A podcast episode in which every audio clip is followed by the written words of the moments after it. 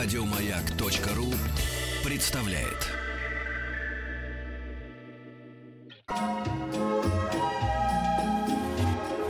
Клиника Фадеева.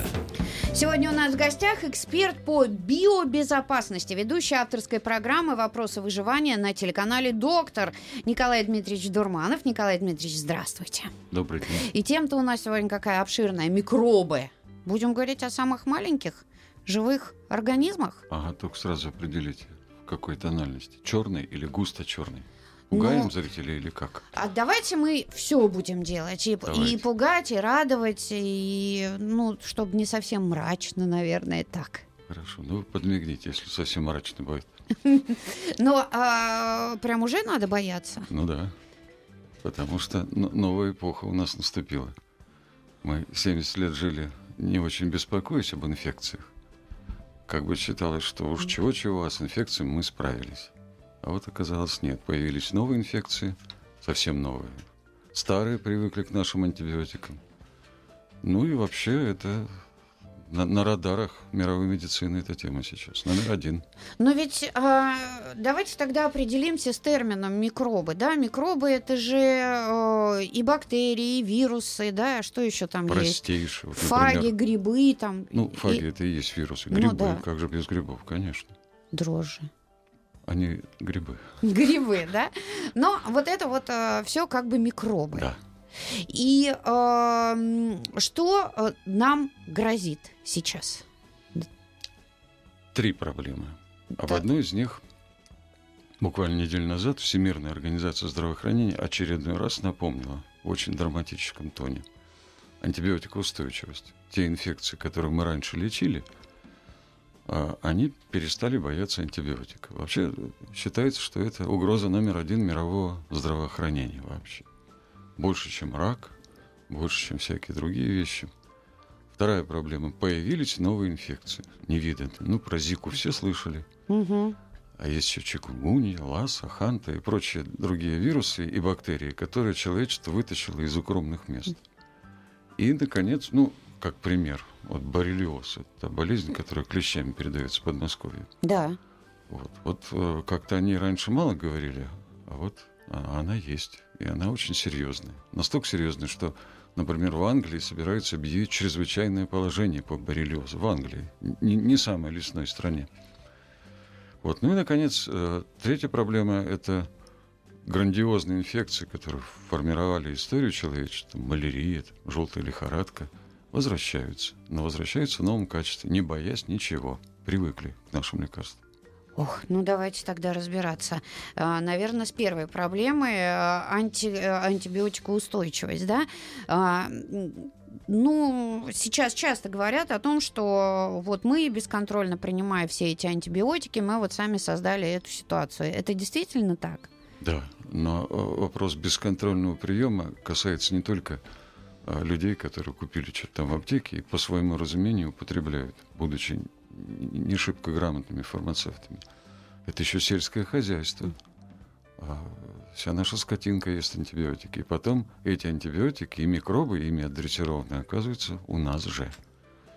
А, Ну и кроме того, вообще микробы привыкают к антибиотикам. Нужны новые антибиотики. Эта гонка должна продолжаться постоянно, а новых нет. Их перестали лет 25 назад разрабатывать. Невыгодно. Почему? Ну, что, что значит невыгодно? Дорого стоит разработать новый антибиотик. Самый последний принципиально новый антибиотик был 30 лет назад изобретен. Все остальное – это так, перепевы прошлых изобретений. Дорого. Это миллиард долларов надо потратить. Лет 10. Это испытания. Это не очень дорогие препараты, которые в аптеках лежат за умеренную цену. И, наконец, через 2-3 года они будут тоже не очень эффективны. К ним микробы тоже привыкнут. Поэтому фармацевтам проще разрабатывать препараты для лечения импотенции, снижения холестерина, снижения веса и прочие другие экзотические болезни. А вот э, с антибиотиками у нас беда. Неужели страх, э, там, допустим, вы- вымирания, что выкосит там, я не знаю, какая-то там инфекция, это не есть э, стимул для разработки э, новых лекарств? Ну вот сейчас опомнились. Во многих странах, и у нас в том числе, есть целые такие национальные программы. Более того, Организация Объединенных Наций принимает такие программы. Совет Безопасности на эту тему заседает. Ну, люди так устроены, что предпочитают думать о чем-то приятном, поэтому вот эта вот тема, которая пострашнее астероиды и супервулканы в Йеллоустонском заповеднике, вот она как-то не, не очень циркулирует у нас в масс-медиа.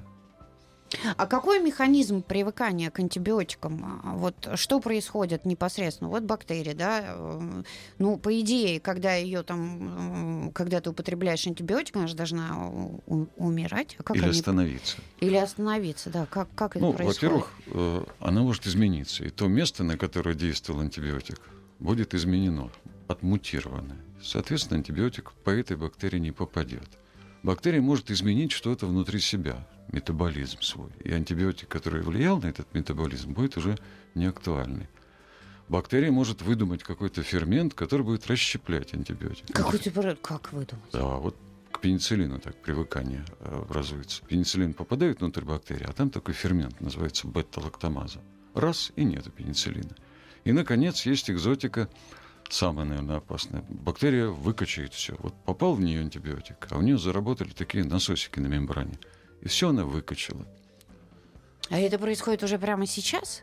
Это не просто происходит. Примерно половина инфекций, которые мы подхватываем а, в наших больницах, да и на улице, так или иначе устойчивы к антибиотикам. Некоторые к одному антибиотику, некоторые к двум, к трем.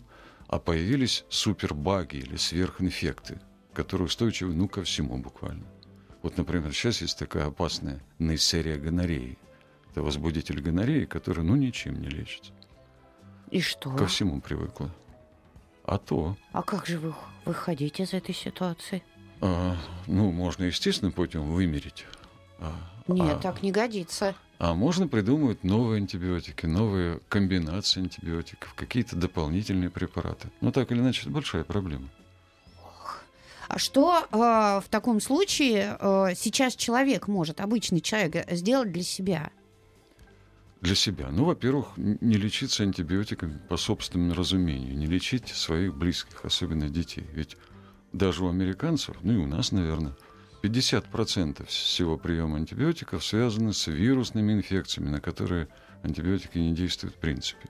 Зачихал, закашлял человек, засоплевил, дробным галопом в аптеку, там покупается что попало.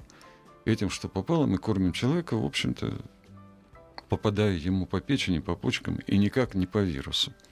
Это номер один тема. Не лечиться а, антибиотиками сразу. Вот, например, в Европе принято 2-3 дня подождать. Ну, да, так, так и, ну, и вот врачи это, нормальные это, это должны выписать. Второй момент. Если врач прописал антибиотик, надо этот курс пропить полностью. Потому что нормальный инстинкт нормального человека, мне полегчало, брошу-ка я пить эту гадость. И вот в этот самый момент недобитые микробы – а на низкой дозе антибиотиков, которые все еще остались в организме, проходят селекцию и возвращаются, но уже в новом качестве. А если побочный эффект возникает от приема антибиотиков, тут как человеку быть? От любых лекарств есть побочный эффект. От любых. Надо есть... терпеть это? А, перетерпеть? Надо выбирать. Или побочный эффект перетерпеть, или попасть надолго в больницу, а может еще еще чуть похуже.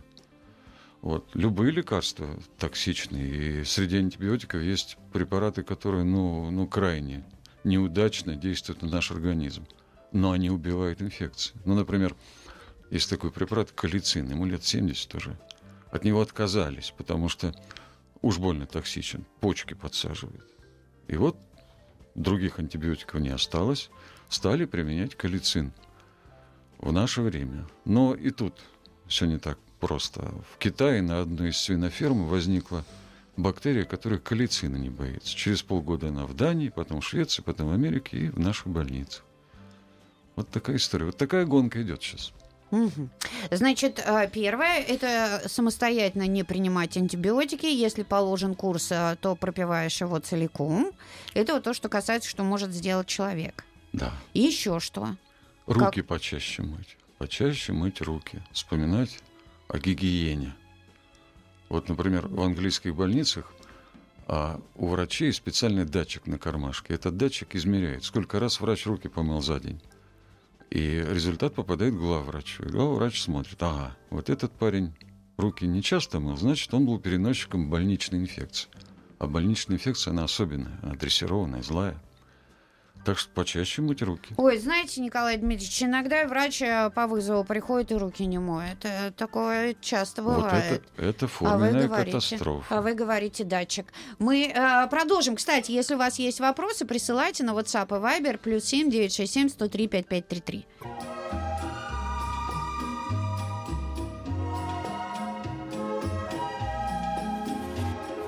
Клиника Фадеева. Дорогие друзья, у нас сегодня в гостях Николай Дмитриевич Дурманов, эксперт по биобезопасности, ведущий авторской программы «Вопросы выживания» на телеканале «Доктор». Мы сегодня говорим о э, микробах, и люди тут же, Николай Дмитриевич, задают вот какой вопрос. А, с этим понятно, что антибиотики до конца, только когда врач прописал. А что же делать с едой? Вот э, с э, мясом, которое там пичкают этими антибиотиками, здесь как быть? Большая проблема. У нее нет простого решения. В принципе, животноводство без антибиотиков невозможно, так же, как и птицеводство. Ну, в одном месте десятки, иногда и сотни тысяч голов скота.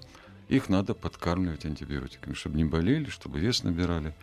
Поэтому мясо, которое попадает к нам, оно точно со следами антибиотиков, ну, это не самое страшное, их там не очень много, это тоже нехорошо. Но самое главное, на этом мясе приезжают отдрессированные, отобранные там, на животноводческом комплексе, вот эти самые супербактерии. Ну вот, э, например, скандинавы считают, что самое опасное место в доме – это разделочная доска. Да. Да, вот об этом надо помнить. Поэтому про разговоры, как вам пожарить бифштекс, значит, слегка с кровью или сильно, нужно забыть. Сильно. Сильно. Никакой крови, никакой слегка.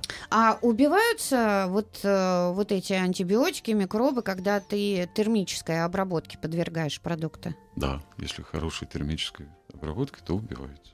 Ага. Дальше поехали. Вторая а, тема, которую вы так обозначили, это то, что появляются новые инфекции, да? И, ну, давайте тогда вот с этих клещей пресловутых начнем, да? С боррелиоз, как это называется? Называется болезнь Лайма. Болезнь Лайма. Но Я просто- Фрукт здесь ни при чем. Ну это да. городок такой в Америке Лайм, где эту болезнь обнаружили лет 40 назад. Вот а, я вспоминаю свое детство, и когда это было там, я приезжала к бабушке в Волгоград или где-то еще, то даже в Подмосковье, мы клещей снимали какими-то, ну вот, ну, много было. И собака у меня была на ушах вся клещи. Ну, чтобы бы- была какая-то болезнь, подозрение, что вот сейчас, я не помню такого. А вот сейчас есть. А, И надо сказать, что не обязательно это приехало из Америки. Вот э, в Альпах откопали мумию, которая в леднике лежала там 5000 лет назад. Вот генетики на ней обнаружили боррелий, вот эти самые возбудители боррелиоза. Это, кстати, двоюродные братья или сестры сифилиса, это спирохеты.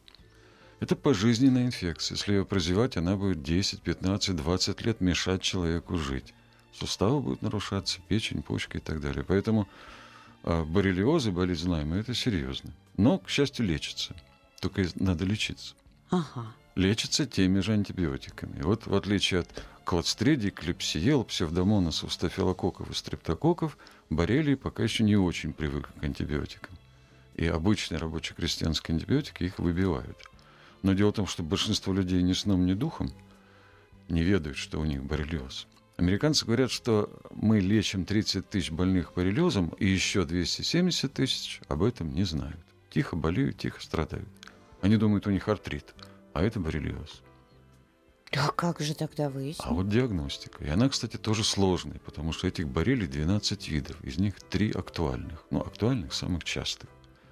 И они все по-разному себя ведут. И поэтому обычная лаборатория может обнаружить одну боррелию и пропустить другую.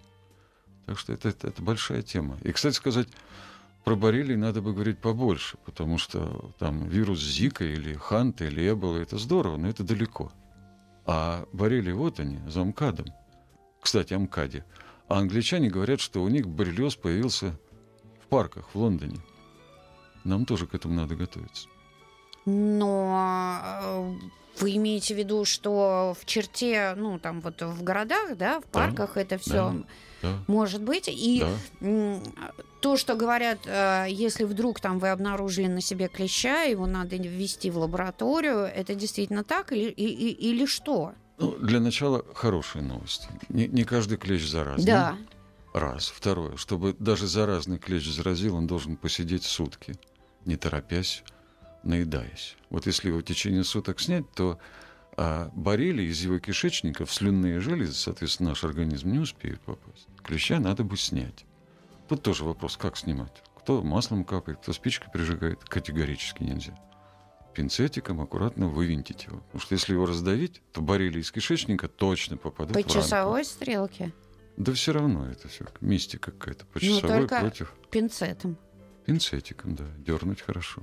А Как- если он сломался, то его челюсти выковырять как занозу, аккуратненько. И потом все продезинфицировать, особенно руки. Были случаи, когда человек давил клеща, потом тер глаза и получал боррелиоз через глаза. Ой, Николай Дмитриевич Дурманов Я у нас сегодня... Да, да, Николай Дмитриевич Дурманов у нас сегодня в гостях. После новостей новостей спорта продолжим. Мы сегодня говорим про микробы.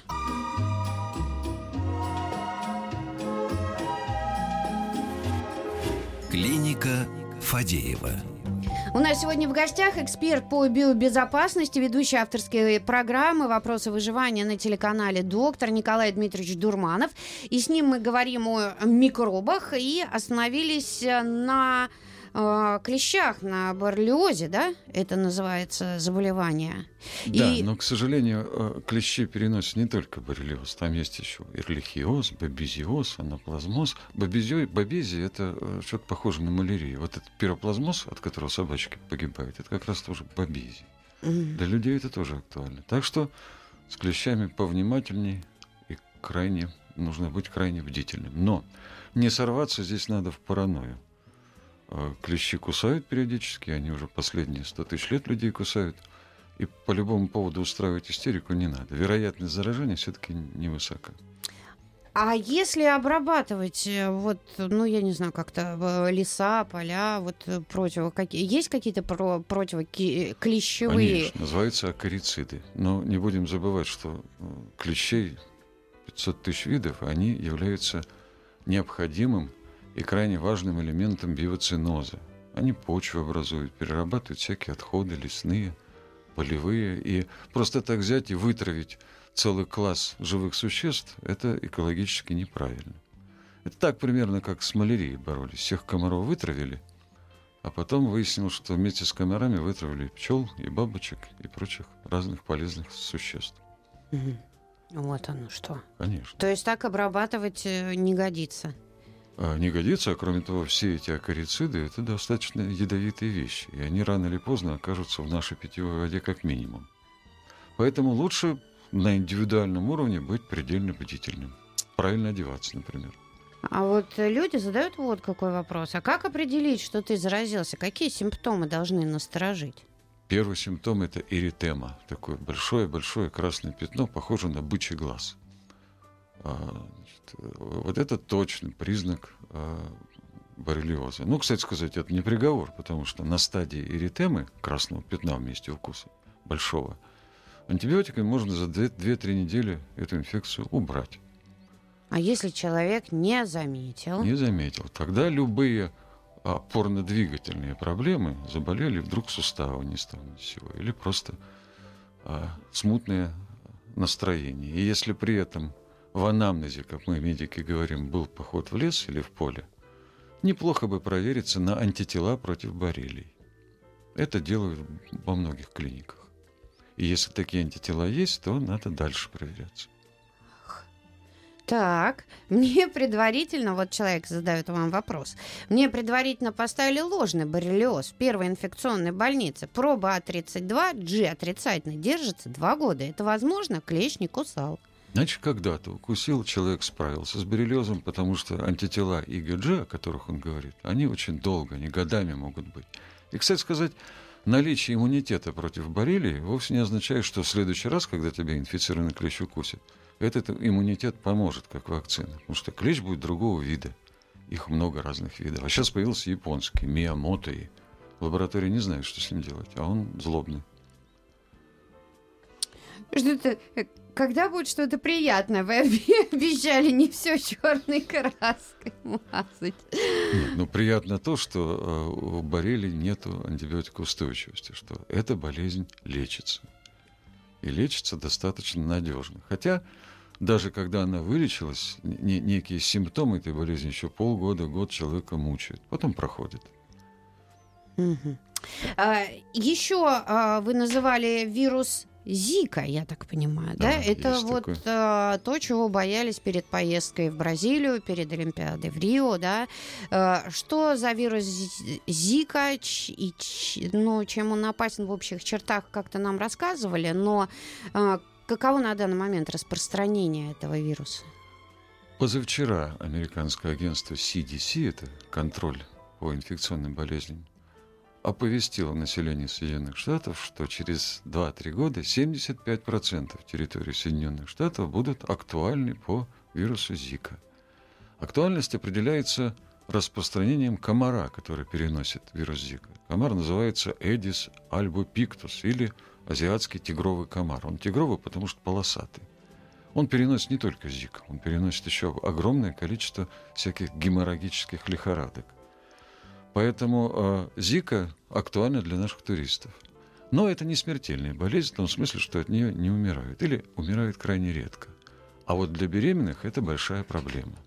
Зика обладает удивительным свойством взаимодействовать с мозгом, особенно с растущим. И поэтому вот микроцефалия, недоразвитие мозга у детей, это большая опасность Зики. Ну и кроме того, Зика еще коварная вещь.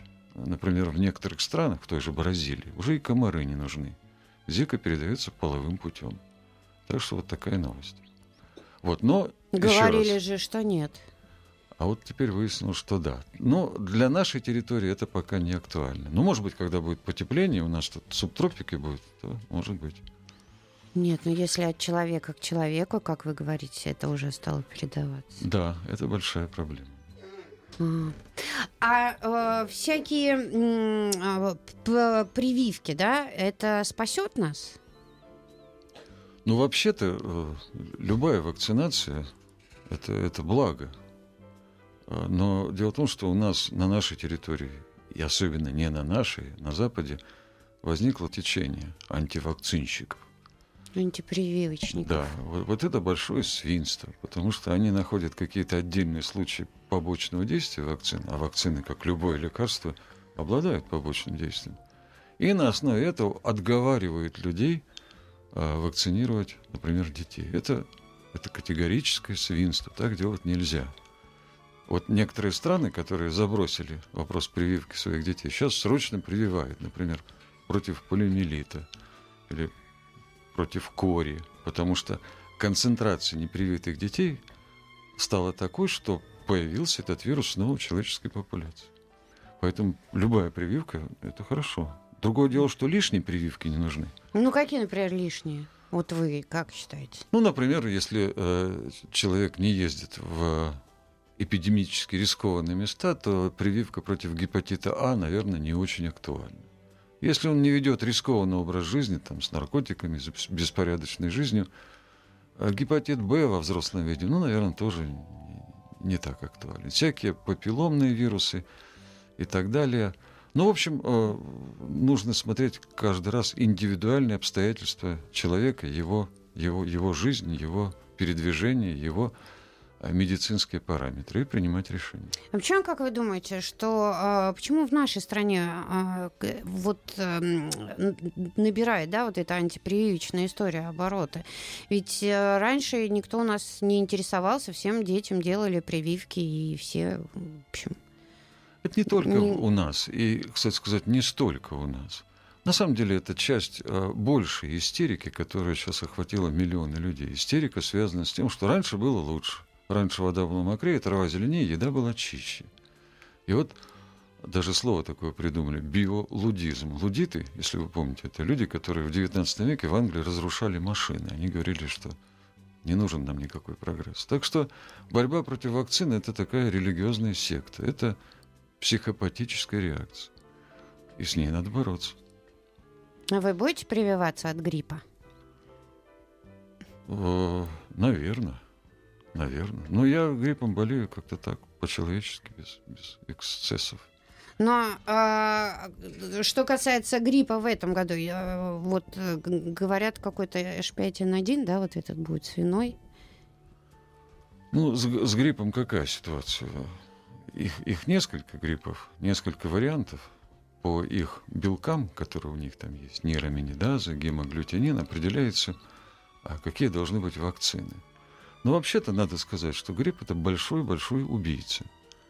Потому что а, большое количество людей, особенно с сердечно-сосудистыми проблемами, после гриппа могут погибнуть. Это будет записано как инсульт, инфаркт, а на самом деле это грипп, который влияет на а, сосудистые, на сосудистые стенки. Дорогие друзья, мы с Николаем Дурмановым продолжим. Напоминаю, речь сегодня идет о микробах. Клиника Фадеева. Эксперт по биобезопасности, ведущий авторской программы «Вопросы выживания» на телеканале «Доктор» Николай Дмитриевич Дурманов у нас сегодня в гостях. Николай Дмитриевич, ну, а ситуацию в целом вы обрисовали, по, по микробам доложили. А, в общем, как-то не очень радостно получилось. А, вот. А что же наука? С одной стороны, не очень радостно, а с другой стороны, у нас появились совершенно замечательные, невиданные доселе инструменты, научные медицинские инструменты, которые сулят нам большие победы на этом фронте. Вот, например, ВИЧ-инфекция. Оказывается, если выключить человека только один ген, называется CCR5, то человек не будет болеть СПИДом.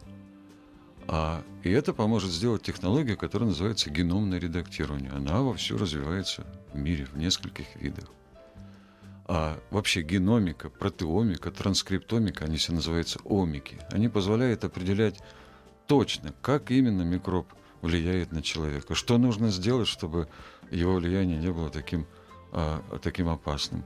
А какие можно сделать вакцины, причем вакцины мог, могут быть совершенно невероятные по эффективности. В общем и целом, последние лет пять или семь в арсенале науки появились такие могучие вещи, что хотя темы инфекции микробов выглядит достаточно печальной, все-таки впереди, впереди э, светит надежда. Ну, не скажите, вы же э, вот только что в начале программы сказали, что 30-50 лет для новых антибиотиков, а теперь говорите, что какое-то новое оружие. А вот смотрите, антибиотики производят из примерно полупроцента всех микробов, которые люди могут культивировать, выращивать в чашках Петри. А остальные микробы, их же огромное количество, в океане, в степях, в горах, они тоже вырабатывают свои антибиотики. Так вот, новые технологии позволяют выяснять про новые антибиотики там, где э, мы еще с микробами не умеем разговаривать на «ты», мы не можем их выращивать. Но система а, геномного секвенирования позволяет нам в тысячу раз больше интересных субстанций находить, интересных будущих антибиотиков. Поэтому, ну, потерпим 5-6 лет, и дальше должно быть полегче. Вы думаете, что через 5-6 лет случится прорыв, и будут открыты новые антибиотики? При условии, что кто-то фармацевтам объяснит, что, ребята, антибиотиками вы заниматься должны. Должны. А если они скажут, а нам это не выгодно, значит, должны приниматься решения, чтобы им это было выгодно.